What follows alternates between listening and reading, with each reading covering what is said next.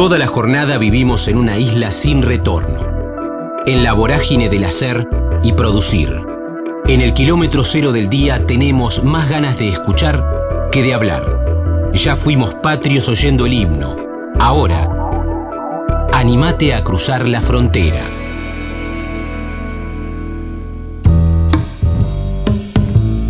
Nati Florido, directora de la Red Argentina por la Adopción, Espera Activa, hija adoptiva, El Bolsón, hermana Vanessa, Cimientos, Ser Hijos, Hogares, Bahía Blanca, Maternidad, Entender, Adoptar es alumbrar, la infancia es hoy.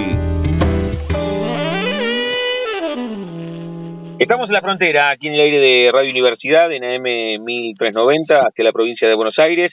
También estamos hacia todo el mundo a través de la web en el www.radiouniversidad.unlp.edu.ar porque sentimos la radio y cada una de nuestras historias las pueden encontrar en la Frontera Universidad en nuestro canal de Spotify. En estas siete temporadas que llevamos en el aire de la primera radio pública en el país, la primera emisora universitaria en todo el mundo.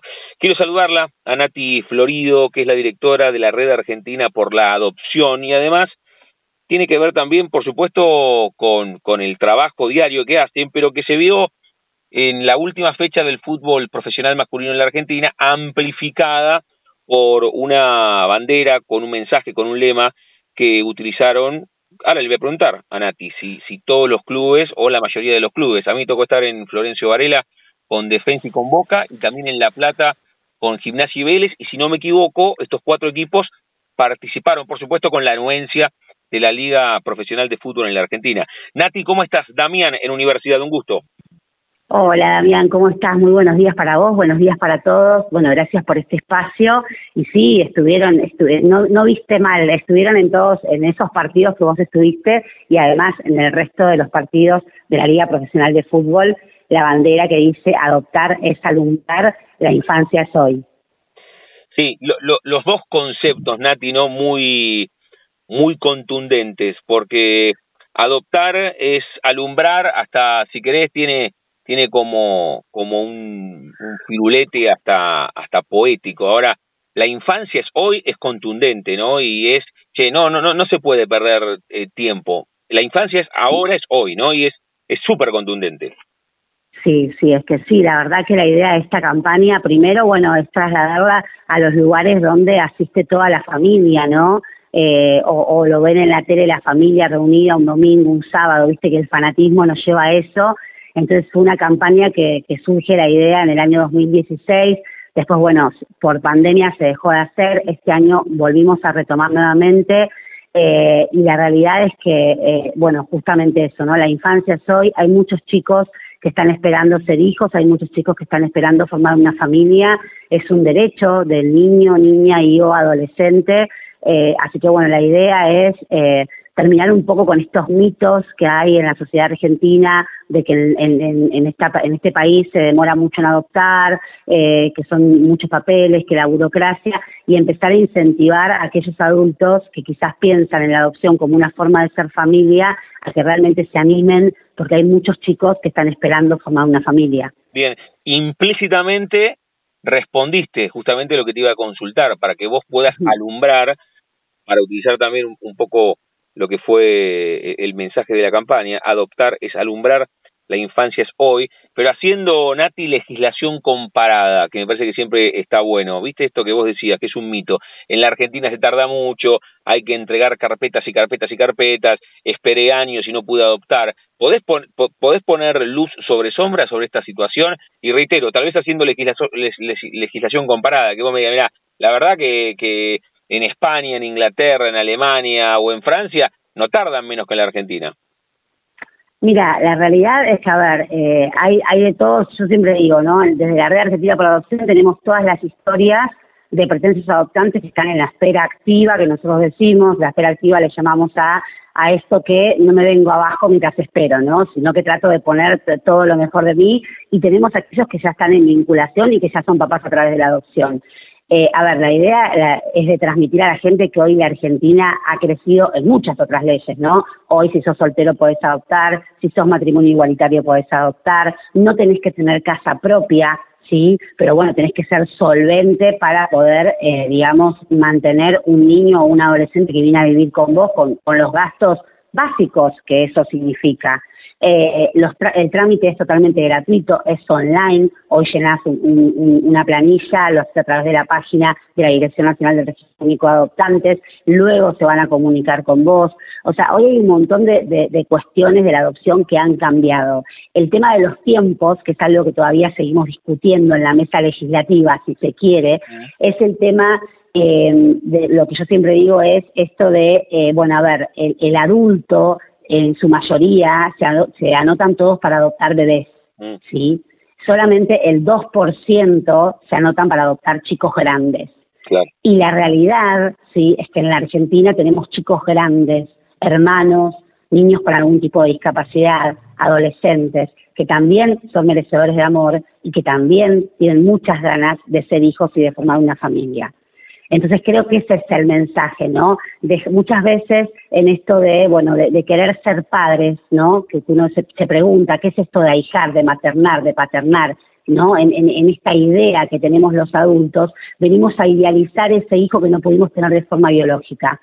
Entonces nos anotamos automáticamente, bueno, quiero un bebé, vamos con un bebé, porque entonces yo te puedo decir y esto me tomo el atrevimiento ahí de, un poquito de, de, mechar, yo como hija adoptiva que soy, y, ahí tengo trabajo en lo que trabajo, y llegué a mi familia eh, de bebé, digamos, también eh, cuando crecí empecé a, a querer saber sobre mi historia de origen, a querer averiguar sobre mi identidad biológica, a querer hacerme un montón de preguntas que quizás en esa historia contada, porque nunca me faltó la verdad de mi identidad, me estaban faltando y tenía que, hacerlo yo por mis propios medios, ¿entendés? Yo sola rearmar mi historia. Entonces, aquellos adultos decirle, a ver, no tengan miedo, porque tanto ese chico, que quizás es más grande, que va a venir con una historia claramente, también la historia la va a traer el bebé. Mm. Y vamos a tener como y vamos a tener como adultos la responsabilidad de contarles esa esa historia que es ni más ni menos algo primordial como es su identidad de origen. Estamos hablando con Nati Florido, que es la directora de la Red Argentina por la adopción.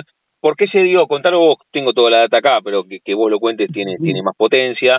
Venimos de un fin de semana donde en cada partido de la cuarta fecha de la Liga Profesional de Fútbol Masculino en la Argentina, los planteles, en esa foto formado con, con todo el equipo, eh, posaban con una bandera que tenía un mensaje, un lema, adoptar es alumbrar, la infancia es hoy. ¿Por qué se dio en el mes de, de septiembre, Nati?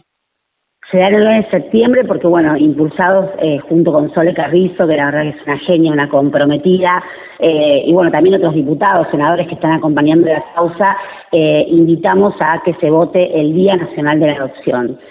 ya Buenos Aires tiene el Día de la Adopción, hay muchísimas provincias que ya están conmemorando el Día Provincial de la Adopción, y bueno, ahora estamos esperando que finalmente ingrese a Comisión de Senadores para que se vote y esto sea ley y tengamos el Día Nacional con todo lo que eso significa, ¿no? Porque tener un día de la adopción es un día para hablar de las infancias, es un día para hablar eh, de todas las cosas que tenemos que mejorar, es un día para que los tribunales de justicia se pongan a revisar la cantidad de expedientes dormidos que tienen, que no son expedientes, son chicos con historias eh, que están esperando que eh, la justicia dictamine el estado de adoptabilidad para que puedan ser hijos y para que dejen en este momento estar dentro del sistema, dentro de un hogar de tránsito, ¿sí? Eh, institucionalizados, como lo llamamos, y puedan pasar a ser hijos en una familia.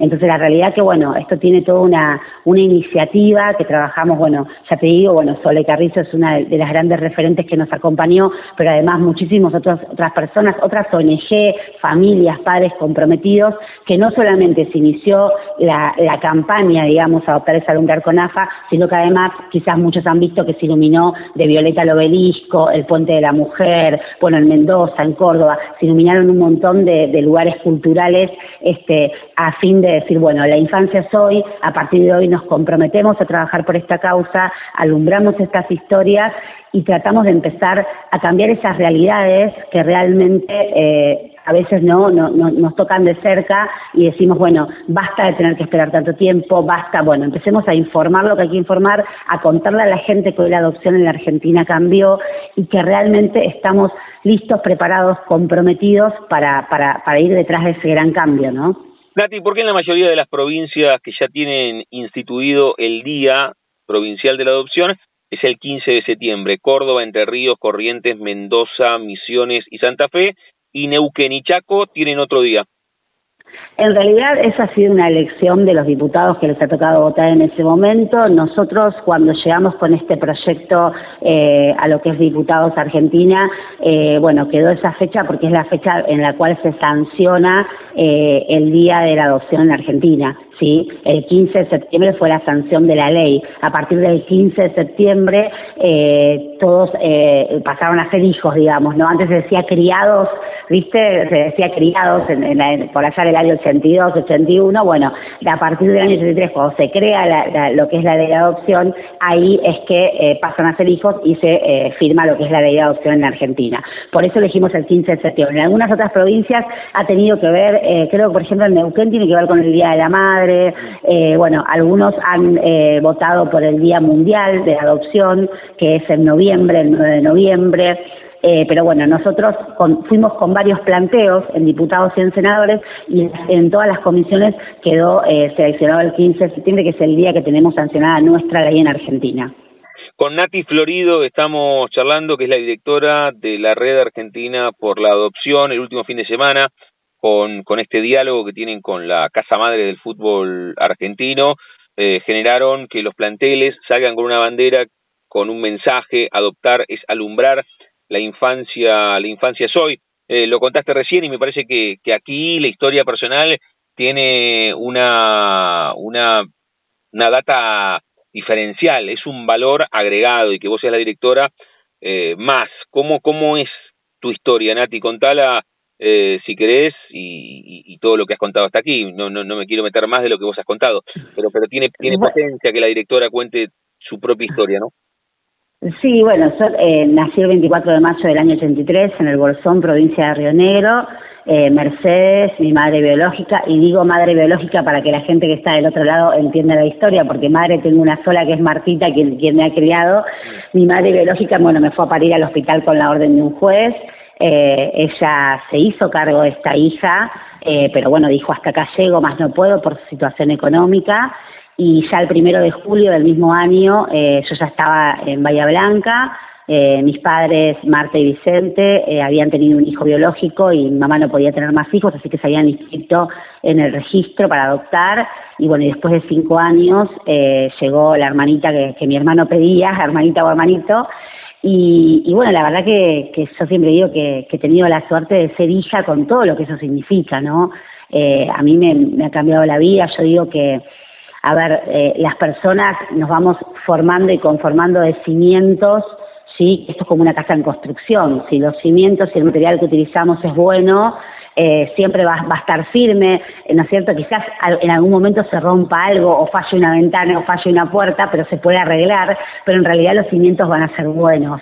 Eh, si los cimientos o el material que utilizamos eh, es, es, sin embargo, de, otro tipo de material, seguramente que en cualquier viento fuerte esa casa se desarme. Ese es un poco el ejemplo, ¿no? Yo que pongo. Yo digo, bueno, yo siendo hija tuve la suerte de que esos cimientos que me formaron realmente sean desde el amor, desde, desde el abrazar mi historia, desde el acompañarme, de, de tener una mamá, un papá presente, una familia entera que me acompañó y que todavía me acompaña hoy con 40 años. Entonces la realidad digo, a mí hija me ha cambiado la vida y, eso es lo que me lleva hoy a, llevar adelante estas campañas que concientizan y que dicen, bueno, yo soy hija y me ha, me ha, cambiado la vida, me encantaría, mi mayor deseo, que todos estos chicos que están en los hogares y que realmente les ha fallado un adulto, han tenido sus derechos vulnerados, hoy están esperando que sean esos mismos adultos que le devuelvan ese derecho tan importante a hacer hijos en una familia, ¿no? Entonces eso es lo que hoy me lleva eh, a mí a alumbrar este tema eh, que está todavía plagado de prejuicios y que realmente tenemos que hablar de esto, tenemos que poner una agenda política en la televisión, en las radios, en los medios, para que la gente sepa que adoptar es alumbrar, que no es tan difícil y que si es difícil estamos para acompañar y estamos para trabajar y para unar labor en cambiar aquellas cosas que tenemos que cambiar. Con Nati Florido estamos charlando, es la directora de la Red Argentina por la Adopción, ella lo contó recién, tiene 40 años, conoció siempre su historia, agradece ser hija, ella lo puso, de Martita y de Vicente. Eh, ¿En qué momento tuvo tanta potencia tu historia que te involucraste para que otros niños y niñas tengan el mismo recorrido que vos y que los cimientos de sus casas personales eh, sean, sean fuertes y potentes? ¿En qué momento? ¿A qué edad? ¿Qué, pasó para que vos te involucrases? Y bueno, la edad eh, fue a los 25 años, cuando fui en búsqueda de mis orígenes, que encontré a Vanessa, mi hermana, con quien mantengo una relación de hermanas. Eh, Mercedes, eh, bueno, quien me había, me, me, había dado la vida, este, se había fallecido y se había llevado el secreto de, de mi adopción a su tumba, como dicen las abuelas, nadie sabía de mi existencia y la realidad de conocer a Vanessa y conocer la historia de vida en la que ella se crió, con una madre que también estuvo ausente, porque Mercedes eh, aparece como mamá a sus 13 años, eh, y fue entender muchísimas cosas, ¿no? Entender que hay mujeres que tienen conflicto con la maternidad, entender que no hay que juzgarlas, que hacen lo que pueden con su propia historia, y entender que realmente Mercedes había tomado conmigo la decisión correcta, porque yo podía ver cómo yo era ese cimiento formado, esa mujer eh, casada, con hijos, que iba para adelante, y, Vanessa, sin embargo, tenía un montón de cuestiones todavía sin resolver, porque claramente le había faltado esa formación no familiar, si se quiere. Y bueno, y la segunda vez fue cuando ya me involucré, digamos, en lo que es la red argentina y comienzo a hacer recorrida eh, en los hogares y a conocer chicos que están en espera de ser hijos. Y realmente dije qué estamos haciendo como sociedad o qué puedo aportar yo como sociedad a este a, esta Argentina que tiene que cambiar porque son chicos que, que me contaban que hacían cuatro años cinco años que estaban en un hogar estaban esperando estamos esperando que la jueza llame a la tía porque le dicen tía a las señoras del hogar para ver cuándo voy a ser hijo. Los chicos que están en los hogares piden a gritos ser hijos. Entonces realmente no hay más tiempo de demora. Y la infancia hoy son chicos que entraron, que ingresan con cinco años y que hoy tienen diez años y todavía están dentro del sistema, todavía están institucionalizados. Entonces, me parece que ese es el cambio que venimos a buscar, ese es el cambio del cual nosotros venimos hoy a hablar, a decir, bueno, estas realidades hay que cambiarlas, esto hay que cambiarlo, nosotros tenemos que ponernos a trabajar en esto, porque realmente esos chicos que están en los hogares quieren ser hijos, quieren tener una familia, son muy pocos los que se egresan de los hogares y dicen, bueno, yo no, la verdad que no, no, no quiero, pero el resto está esperando que, adultos que realmente estén preparados para maternar, para paternar, que estén listos para hijar, se comprometan en esto de ser padres para toda la vida. Uno es hijo para toda la vida y somos padres para toda la vida. Y ese compromiso tiene que ser no realmente tomado con absoluta responsabilidad, porque justamente lo que está esperando ser hijos son chicos y yo los veo y los veo a todos iguales. No puedo, no puedo diferenciarlo de las edades. O sea, no puedo ver si tiene cinco años, si tiene diez, si tiene trece, porque realmente han sido tan dañados y vulnerados sus derechos y estar ahí en ese sistema resguardados esperando que, ¿no? Que haya un cambio, esperando que alguien se acuerde de ellos, que alguien los vea, que realmente es para que salgamos con la bandera a la cancha, digamos, adoptar es alumbrar. Vamos a, vamos a salir a buscar adultos responsables que realmente se quieran comprometer y que realmente quieran ahijar para toda la vida. ¿Qué potencia, Nati, tiene esa frase que los, los niños y las niñas que están ahí en el sistema están esperando para ser hijos? Porque los que somos hijos lo naturalizamos y, y, Tal cual. y es un umbral mínimo, ni siquiera lo, lo, lo, racionalizamos, lo reflexionamos. Y la potencia que vos pones en esa frase, ser hijos, hay muchos que no son hijos. No, no, no, y tiene una potencia muy, muy interesante lo que decís, ¿eh?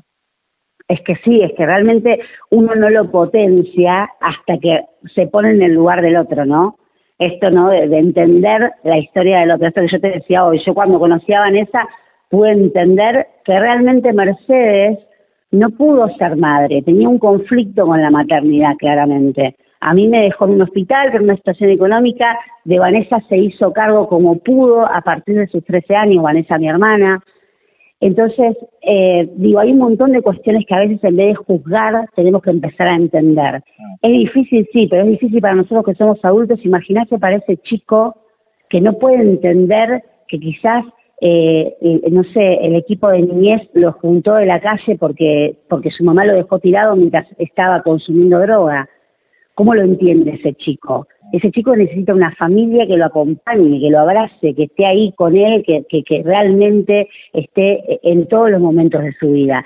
Y lo que les cambia la vida, las historias que nosotros conocemos de la red, lo que cambia la vida de los chicos cuando pasan a ser hijos cuando pasan a tener una habitación para ellos solos o a compartir con un hermano o, a que haya un, papá o una mamá que les firme la nota del cuaderno de comunicados, aunque sea mala, eh, que haya una, una mamá, un papá, una tía eh, en la primer fila del acto sacando una foto.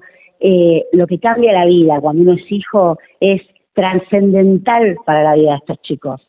Entonces creo que realmente esa es la potencia que tenemos que poner a esto, ¿no? Es decir, de esto tenemos que hablar y empezar a comprometernos, así como se comprometió Sole Carrizo, que es una de las diputadas que nos acompaña, se tienen que comprometer todos los diputados, todos los senadores, todos aquellos que nos gobiernan en que esto realmente empiece a funcionar. Si el Estado, la política, las organizaciones no gubernamentales, las historias, todos los que conformamos la sociedad no trabajamos en conjunto y aunamos labor, eh, va a ser imposible cambiarlo. Y realmente lo que pasó este fin de semana fue increíble, déjame que te lo diga, porque, eh, por ejemplo, los chicos de, los hogares del conurbano eh, fueron eh, a visitar la cancha de Racing, de San Lorenzo, de Independiente, chicos que están esperando ser hijos.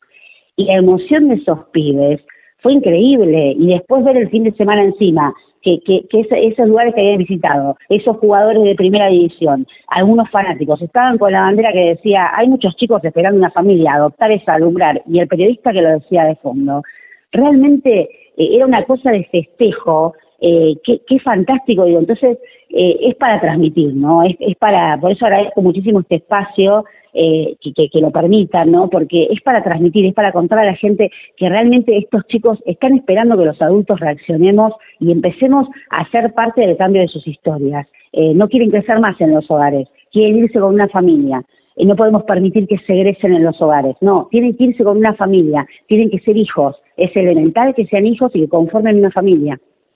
Con Nati Florido estamos charlando, reflexionando, es la directora de la Red Argentina por la Adopción. Ya te voy a hacer la, la pregunta final, Nati, pero te pregunto, con tu historia y con tu militancia, ¿cómo te llevas vos con la maternidad? Si sos, si sos madre biológica, adoptiva, ¿o cómo te llevas? Sí, Sí, soy mamá, soy mamá biológica de, cuatro varones. Este, sí, así que no, yo me llevo muy bien.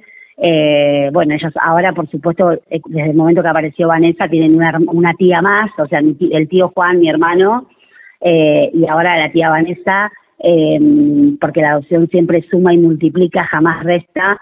y bueno, y la verdad que creo que también es eso un poco el motor que me ha movilizado, ¿no? A, a, a trabajar en adopción, porque la verdad que, que yo veo eh, esto de ser madre, eh, todo lo, que significa, ¿no? Eh, acompañarlos, crecer con ellos. Hoy ya uno de ellos es adolescente eh, y aunque casi no nos quieren ni ver cuando son adolescentes a los padres, pero siempre estamos ahí y siempre nos necesitan. Entonces me parece que, que a mí me, me, me redobla la apuesta, ¿no? Esto de decir, bueno, eh, qué importante es que tengan una mamá y un papá.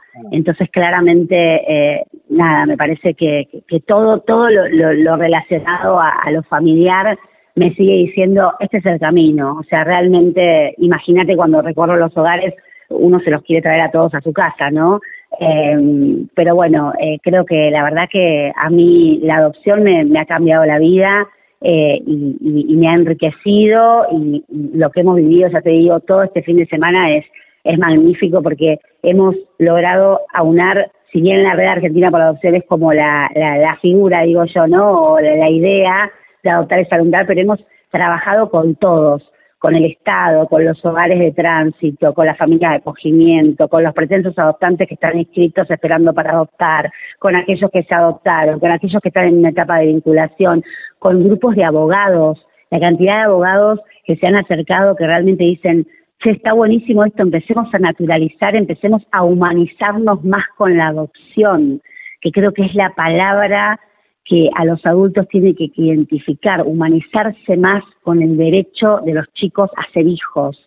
Entonces, nada, claramente, ¿qué te puedo decir? A mí, entre la maternidad y el ser hijo, eh, me ha cambiado la vida y me enriquece todos los días y me da la potencia para, para seguir eh, bancando a morir y apoyando esta causa que, que realmente lo merece, ¿no? Y después de la potencia de esta campaña, de los 28 planteles del fútbol masculino profesional en la Argentina, mostrando la bandera, adoptar es alumbrar, la infancia es hoy, ¿cuál es el próximo paso en lo que viene? Vamos por Messi, vamos por Messi. Bien. Vamos por Messi. Vos sabés que la Red Argentina por la Adopción es, embajadora argentina en el Día Mundial. El Día Mundial de la Adopción es creado también por un hijo adoptivo en Estados Unidos, a quien tuve la, suerte de conocer hace como siete años. Y, bueno, y, la verdad que hacen un trabajo increíble. Vos sabés que, ese día, por ejemplo, en lo que es Inglaterra o Estados Unidos y demás, en los Oscar, en todos lados, todos los, los grandes famosos, NBA, todos salen con las camisetas, ¿no? Eh, que dicen eh, Happy Day, bueno, por el día de la adopción y demás, está buenísimo todo lo que hacen. Así que yo dije, bueno, este año estamos con los campeones del mundo, este año, el Día Mundial de la Adopción es el 9 de noviembre, este año tenemos que lograr, eh, el año pasado hicimos una campaña nosotros con, con un montón de videos en redes sociales donde participó Marcela Morelo, Andrea Pitranera, Inés Esteves, Sergio Verón, bueno, algunos de los tantos famosos papás adoptivos eh, ¿no? en la Argentina. Digo, pero este año tenemos que lograr que el seleccionado argentino realmente se ponga la camiseta eh, porque necesitamos que la gente apoye eh, y realmente sepa sobre la adopción en la Argentina y cómo es adoptar en la Argentina. Eh, entonces, bueno, esa digo, esa iniciativa de, un jugador, de un fanático con la remera, con la camiseta, lleva a la gente a preguntarse, bueno, el para qué de la adopción, ¿por qué no? Eh, así que bueno, este año, ¿quién te dice? Ya estamos ahí buscando por todos lados, así que si Leonel nos está escuchando, estamos yendo por él. Esperemos llegar. Muy bien la charla con Nati Florido, que es la directora de la Red Argentina por la Adopción. Nati, cerramos cada una de las charlas jugando con el nombre de nuestro envío. Yo a todas y a todos les pregunto si tienen un momento frontera en sus vidas que no se refiere a un lugar geográfico, sino un momento rupturista, bisagra, decisivo, que puede ser personal o profesional. No sé si estudiaste algo, pero puede ser el día de tu recibida, el día que conociste a tu hermana Vanessa, cuando conociste tu propia historia de la boca de tus padres, la primera vez que fuiste madre, un viaje, un amor, un desamor o no sé, tuviste apendicitis a los cuatro y sentiste miedo por primera vez en tu vida. ¿Puedes elegir un momento frontera? Un momento frontera. Eh, creo que fue la primera vez que abracé a Vanessa, a mi hermana, eh, que fue en la terminal de ómnibus de Bahía Blanca, eh, y que me acuerdo que tomé la mano de mi papá y, le dije a Vanessa, Vanessa te presenta a mi mamá y mi papá. Creo que ese fue el momento en el cual le entendí que, que la adopción nuclea el amor más grande de todo ser humano, desde, digamos, desde la verdad, ¿no? Desde la construcción de la identidad del ser humano. Así que para mí el momento de un antes y un después, sin duda que fue ese. Qué bueno, qué bueno. Cuánta emoción en ese relato. Así que agradezco mucho que lo compartas. ¿Cómo, cómo acompañamos? ¿Cómo nos metemos a las redes sociales? ¿Cómo los encontramos? Estamos en todas las redes sociales, Facebook, Instagram, Twitter, ahora TikTok, página web, todo como Red Argentina por la Adopción. Bueno, en la web es .com.ar, ahí nos pueden encontrar, ahí estamos, nos consultan, hay un montón de videos en Instagram, en Facebook, de historias destacadas, donde la gente puede tener todo tipo de información, tienen historias, tienen libros recomendados sobre adopción, si están en espera para adoptar, para que se sientan acompañados, recomendamos películas que estén relacionadas también a la adopción, ahí tienen absolutamente todo, eh, ahí nos van a encontrar, es Red Argentina por la Adopción la charla con Nati Florido, la directora de la Red Argentina por la Adopción. Nati, gracias por la historia, por el laburo, por la militancia y por la emoción que has generado con la charla. Te mando un beso grande. Un beso grande. Muchísimas gracias a vos por el espacio. Chau, chau. Chau, chau.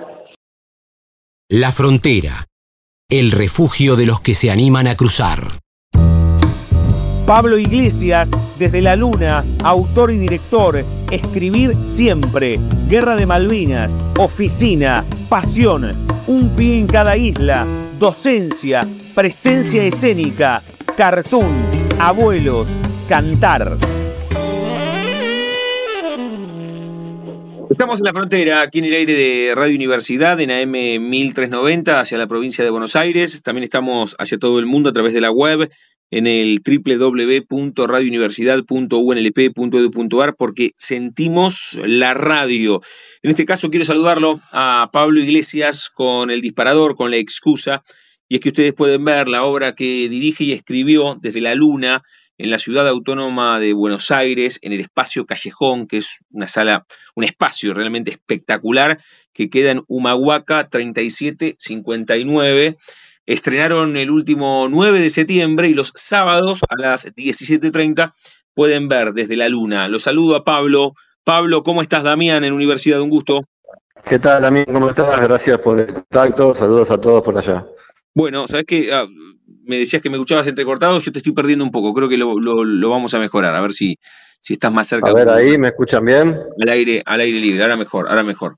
Bueno, Pablo, a ver, eh, lo, decía recién en la introducción, ¿cómo, cómo fue ese estreno y, cómo, cómo viene, ahora vamos a charlar cómo, cómo fue todo el proceso creativo, pero primero, ¿cómo fue el, día del, estreno, el 9 el 9 de septiembre?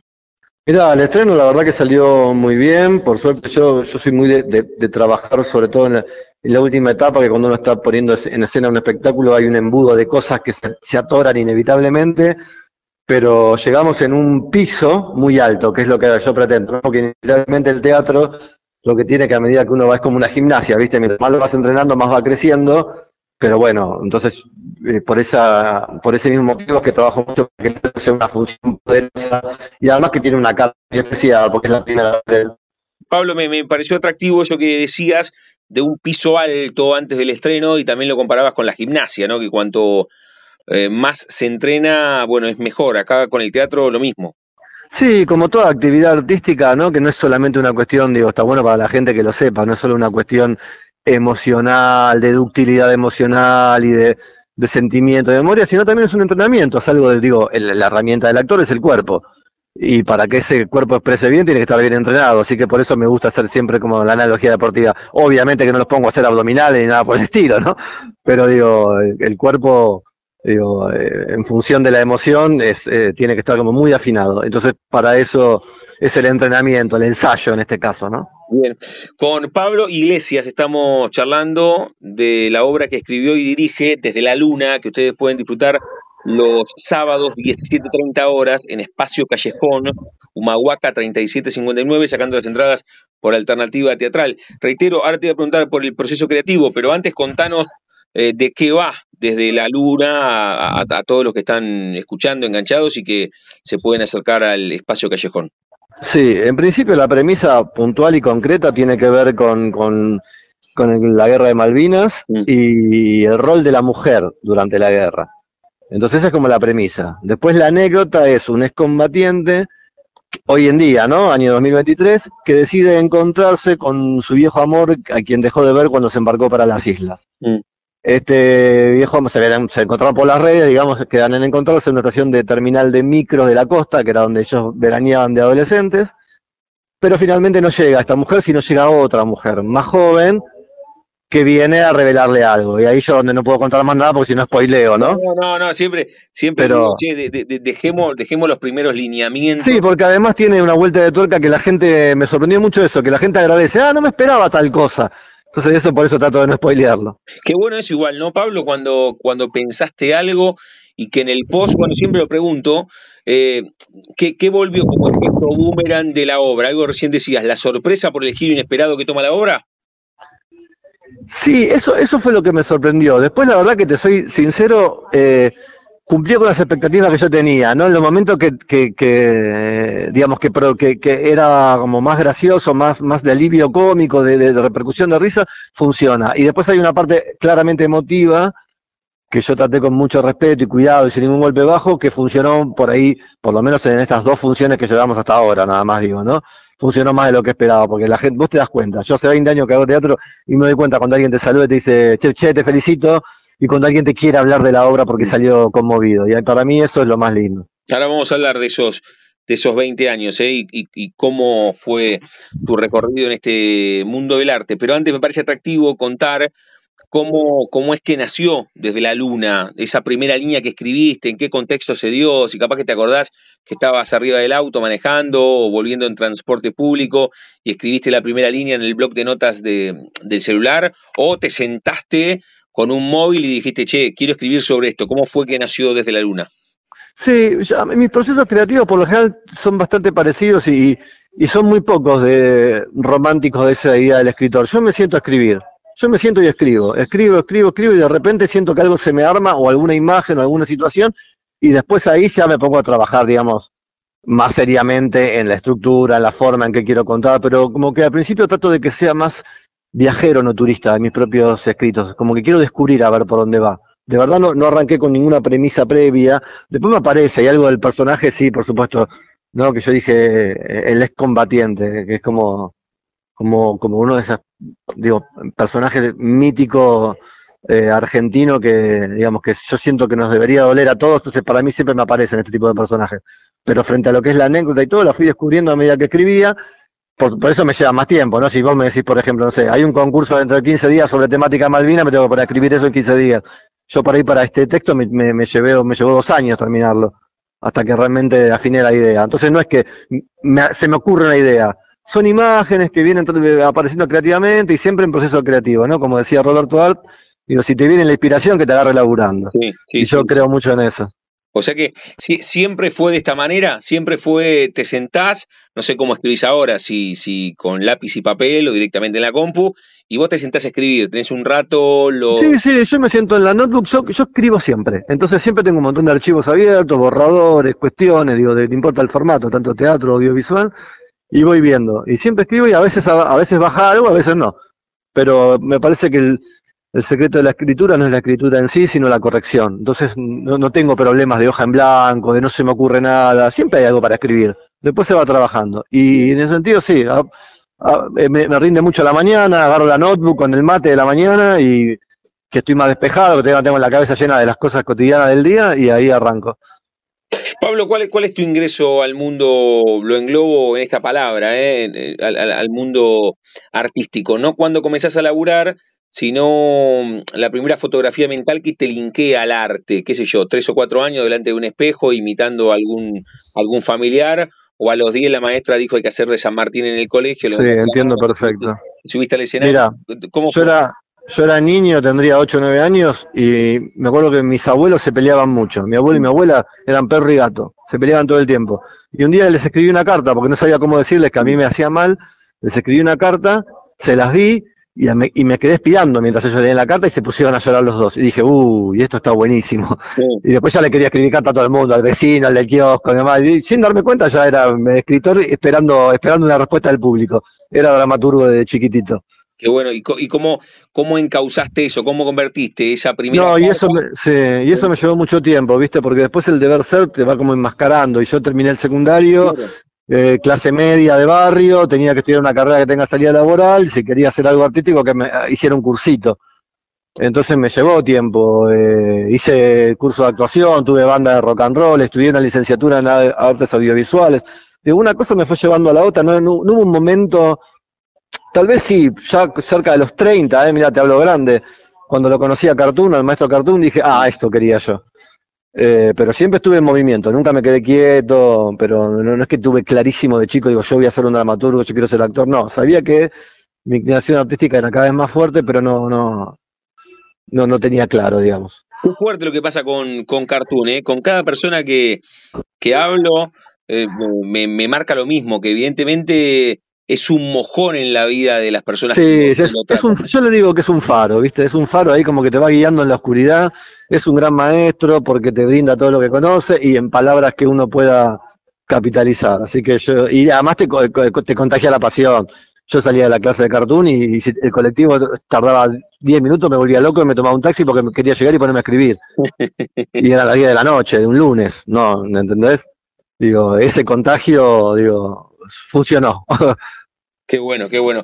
La charla con Pablo Iglesias aquí en la frontera, en el aire de Radio Universidad, con un disparador, con una excusa, y es que escribió y dirige desde la luna, que ustedes pueden ver los sábados en Espacio Callejón, Humahuaca 3759, sacando las entradas por alternativa teatral. Tal vez, Pablo, sea una apreciación extraña. Contame vos cómo, cómo ha sido, por lo menos en los últimos años. Después de la pandemia veo que que las gruchas de los teatros son un poco más amplias. Entonces está buenísimo que te encontrás desde la luna los sábados 17.30. El otro día, el domingo, estuve 13.30 en Espacio Callejón viendo Las Criadas. Como que las jornadas son un poco más amplias para el teatro. ¿Esto era así pre-pandemia o la pandemia generó que haya más obras y que haya necesidad de, mostrarlas? Sí, está bueno, no lo había asociado tanto a la pandemia, sino a que somos muchos los que hacemos y entonces que habría espacio nuevo porque no entramos, sino pero puede ser esto que decís vos, sí, post pandemia, de hecho yo pensaba después de la pandemia, dije, uy, cagamos con el teatro, digo, ¿quién va a volver? Y explotó, la gente volvió con todo, entonces eso, eso es maravilloso. Eh, probablemente sea eso, y probablemente también es, digo, el teatro independiente también te permite, como, viste, experimentar, qué quiere decir salirse del perímetro, entonces ya salimos del clásico viernes, sábado y domingo, noche tras noche. Y la verdad que es un horario bastante friendly que nos está funcionando. Yo lo sondeé antes de agarrarlo, ¿eh? me lo ofrecieron en el, calle y, consulté a mucha gente de distintas edades y todos decían, buenísimo, sí, buenísimo. Por ahora va bien, después veremos, no sé, más para cerca del verano, cuando esté el tiempo muy lindo, tal vez eso nos pueda jugar un poco en contra, pero, pero sí, si, si tiene que ver con un post pandemia, bueno, que sea eh, el efecto colateral saludable de la post pandemia, que por lo general no lo es. Todo el efecto colateral es malísimo. Si esto es que se abrió un espectro más amplio en el teatro, bueno, bienvenido sea, ¿no? Con Pablo Iglesias estamos charlando, me quedan algunas consultas y, después dejarlo con su día, con el, con el disparador, la excusa de hablar de, la obra que escribió y dirige desde la luna. Em, hablábamos un poco de esa carta que le escribiste a tus abuelos y dijiste la frase esto de deber ser. Y dijiste actuación, tuve una banda de rock, eh, está más o menos todos en, ese lugar englobante que dije, mundo del arte. No hiciste nada por fuera de eso que compitió, vos decías hace un rato la metáfora deportiva, y tal vez mientras estudiabas con Cartoon jugabas de cuatro en San Telmo, ¿no pasó eso? Sí, sí, sí, yo trabajé en oficina mucho tiempo. Perdóname que te lo conté todo rápido, pero bueno, estoy tratando de resumirte 25 años, ¿no? Sí, sí, eh, sí, sí yo trabajé en oficina durante muchos años, hasta que, y, no hasta hace poco, digo, ponerle que hasta, sí, hasta hace 2008, 2009, yo todavía, eh, mis ingresos tenían que ver con un trabajo que nada que ver, un trabajo de oficina, en el que tenía sueldo, aguinaldo, vacaciones, nadie me, me rompía las pelotas, era un trabajo tranquilo, pero yo era, eh, me iba siempre angustiado, porque no era lo que, lo que yo sentía que era mi misión en el mundo, que tampoco es la gran misión, pero era, es la mía, que tiene que ver con el arte para mí no era un berretín de verdad. Entonces, eh, de a poco fui tomando coraje, porque en un país como el nuestro no es tan fácil pegar ese volantazo. ¿eh? Yo estoy casado, tengo dos hijos, digo, eh, no, es una cuestión bohemia nada más. Y sí, trabajé en esa oficina, que por suerte me, no me puedo comprar mi, propia vivienda y me sirvió, no me quejo, pero en un momento dije, con las dos cosas estoy en un pie en cada isla y, y esto es tibio. Y tuve que dar el volantazo y por suerte se fue armando. Podría haber salido mal también, ¿eh? pero por suerte se fue armando. Le, puse mucho de, de, pasión, digo, ¿no? Si uno no tiene esa pasión desmedida, es muy difícil destacarte en algo.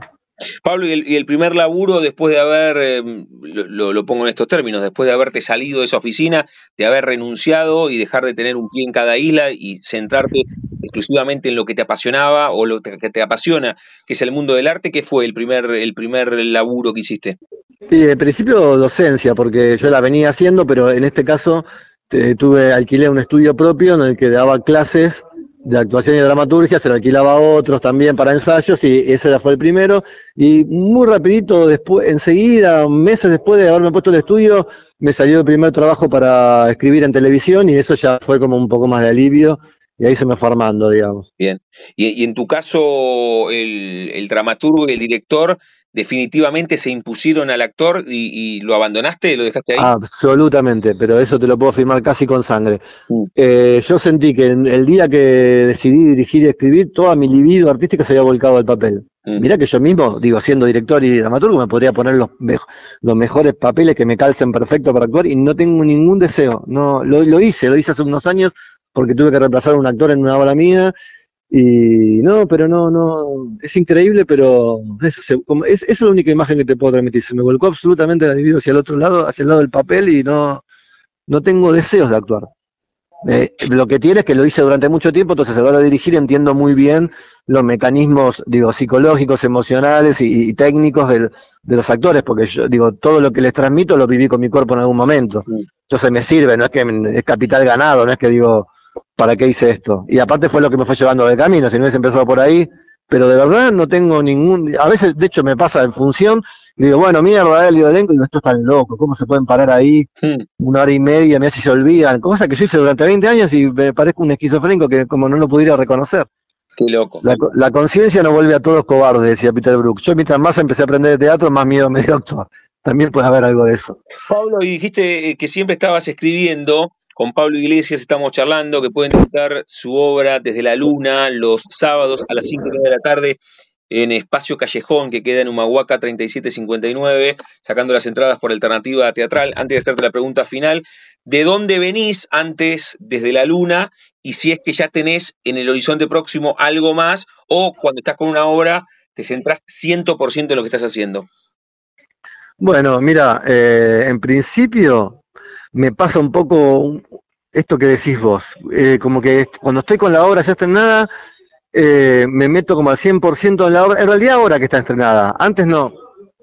Eh, me pasa que me agarra como una ansiedad de decir, bueno, voy a empezar a pensar el próximo proyecto, pero me doy cuenta que en esta instancia es porque me da el vacío del objetivo cumplido, ¿entendés? Como una vez que estrené, ya como director lo que me queda es sostenerlo, esto, viste, los medios que te ayuden a difundirlo, porque es muy difícil sostenerte en cartel mucho tiempo del teatro independiente, pero no tengo mucho más que hacer. Entonces me agarra el vacío y empiezo a pensar en el próximo proyecto. Si me agarrabas un mes antes, te digo, no, no dirijo más, es la última que dirijo porque termino agotado. Pero bueno, es ese momento, ¿no? Después se te renueva la energía. Tengo, como te decía que siempre estoy escribiendo, tengo como dos o tres proyectos eh, y no sé cuál todavía va a ser el que más me convoque. Digo, como dos, tres textos escritos y tengo que ver, pero no es el momento ahora. de verdad estoy con toda la energía desde la luna. Supongo que en el verano me va a caer a ficha y digo, no, voy a ir por este lado que es más comedia, voy a ir por este lado que sostiene lo que venía haciendo antes, o este año me voy a dedicar más al audiovisual y no, no me voy a poner a ensayar porque me, me lleva mucho tiempo. La verdad que todavía no lo sé, pero materiales tengo, porque como, como decía, escribo siempre, a veces tengo borradores que me quedan ahí dando vueltas, ¿no? Bien, e inmediatamente, ¿de dónde, de dónde venís? Lo, último que hiciste antes desde la luna.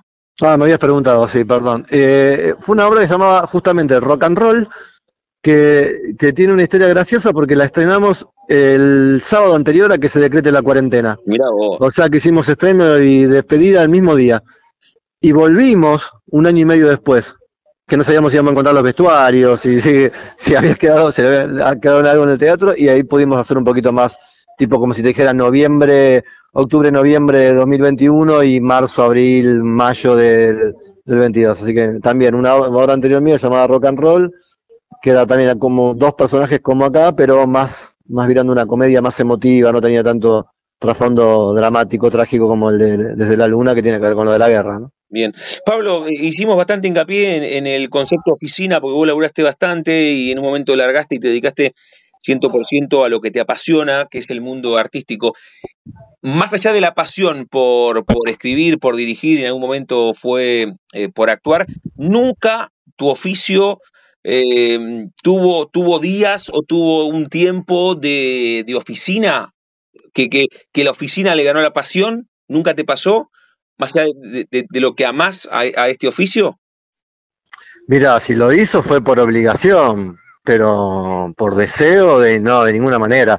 Viste que eh, hay, hay cosas que no son tan intelectuales, ¿viste? Vos te gustó una chica o un chico y primero te gusta, después, después te, te, vas a dar cuenta si te gustó porque su personalidad, por los ojos celestes, por lo que sea. Entonces no hay mucha chance. Digo, yo trabajaba, me convencía, esto me sirve, le doy de comer a mis hijos, tengo vacaciones. Al revés, Pablo, yo te decía al revés, ¿sí? Si, si una vez estando en el mundo artístico. Ah, volver. No, con, los, no con, los pies para adelante, no, con los pies para adelante, no, no, no. Eh, no, digo, a ver, si no quedase otra, digo, en pandemia, si me lo preguntas en pandemia, te, te decía ahí no sé, porque por ahí ya en cualquier momento tenía que salir a hacer Uber con el auto, pero volver a esa situación eh, me preparé para que no suceda, ¿viste? Y no, no volvería y si tuviese que volver por, porque no me queda otro remedio, eh, lo haría. Obviamente no se me va a caer ningún anillo, pero no, no sería feliz. Muy bien, muy bien. Pablo, cerramos cada una de las charlas jugando con el nombre de nuestro envío. Yo a todos y a todas, le, a, todos y a todas les pregunto si tienen un momento frontera en sus vidas que no se refiere a un lugar geográfico, sino un momento rupturista, bisagra, decisivo, que puede ser personal o profesional. Creo que algunos contaste, dijiste que, que, sos padre de dos, cuando, cuando largaste la oficina, algún viaje, algún amor, algún desamor, o tuviste apendicitis a los cuatro, qué sé yo. Claro, entiendo. Yo cuando tenía mi banda de rock and roll, eh, la gente que nos venía a ver, yo era el cantante, ¿no? No tocaba ningún instrumento, no soy músico, cantaba de cara dura. Y todo el mundo me decía, me encantan las letras de tus canciones y tenés muy buena presencia escénica. Nadie nunca me dijo cantas bien. Y vos sabés que yo me di cuenta de eso, dije, nadie me dice que canto bien, todos me dicen que están buenas las letras y que ah, tengo presencia escénica. Y ahí yo mismo dije, era un pibito, ¿eh? veintipico de años. Dije, tengo que estudiar teatro. Y ese, ese fue mi momento de frontera la devolución de mi público de la música. ¿Cómo se llamaba la banda? ¿Hay algo en internet o nada quedó? No, por suerte tengo todo archivado. No, no, no, no dejo que nada se filtre de eso. No, está bien, fue un momento lindo. Yo me acuerdo, se llamaba Los Viricartios. Era un nombre inventado. Mirá, esas cosas ya tenía esa época, ¿no? Yo le puse una banda llamada Los Viricartios Cortios, que no significa nada, pero cada vez que me preguntaban qué significa, yo tenía que inventar un. Eh, entonces ya, ya tenía como eso, esos berretines creativos de muy chico. Y de verdad, yo me, copaba escribiendo las letras, o sea, pero de verdad fue, fue un momento frontera, ¿eh? Porque yo dije, medio en chiste, medio en broma, dije, voy a estudiar teatro, y una vez que empecé a estudiar eh, actuación, eh, encontré el rumbo de mi, de mi vida profesional. Qué bueno, qué bueno. La charla con Pablo Iglesias iba a repasar todo de la obra de nuevo, pero me gustaría, Pablo, que vos invites a los que están escuchando a que se acerquen al callejón ahí en, la ciudad autónoma de Buenos Aires. Sí, como, bueno, yo le cuento a todos los oyentes y a las oyentas eh, que de la obra es lo que conté, lo que estuve charlando acá, eh, pero lo que también les puedo agregar es, si a la gente, si son gente que le gusta que le pasen cosas, ¿no? No espectador que le den todo masticado en la boca, sino que le gusta sentarse y ser un espectador activo, que le pasen cosas, que vengan a ver desde la luna porque les va, yo les garantizo, en principio, lo único que aseguro son buenas actuaciones. Y a partir de eso creo que les van a pasar cosas. Así que estamos los sábados 17.30, la hora dura una hora y cuarto. En el callejón sale 3.500 la entrada, 3.000 de estudiantes de descuento de jubilados y estudiantes, como dije recién. Así que, bueno, muchas gracias eh, por el espacio. El autor y el director directamente los invita. Pablo Iglesias, desde la Luna, estrenaron el 9 de septiembre, Espacio Callejón, Humahuaca 3759, sacando las entradas por Alternativa Teatral los sábados 17.30. Pablo, gracias por este rato, eh, te mando un abrazo grande. No, gracias a vos, Damián, por el extenso tiempo también que me dedicaste. Un abrazo muy grande. Chau, chau. Chau. Pasaporte en mano. Noctámbulos con la radio abajo de la almohada. Equilibristas entre el ayer y la ilusión de mañana. Somos La Frontera. Idea y conducción, Damián Zárate. Idea y colaboraciones, Julián Álvarez. Producción de notas, Puma Gaspari. Edición y postproducción, Juan de Vega. Idea sonora, voz y edición, Diego Carrera. Voz artística, Pablo Dupuy.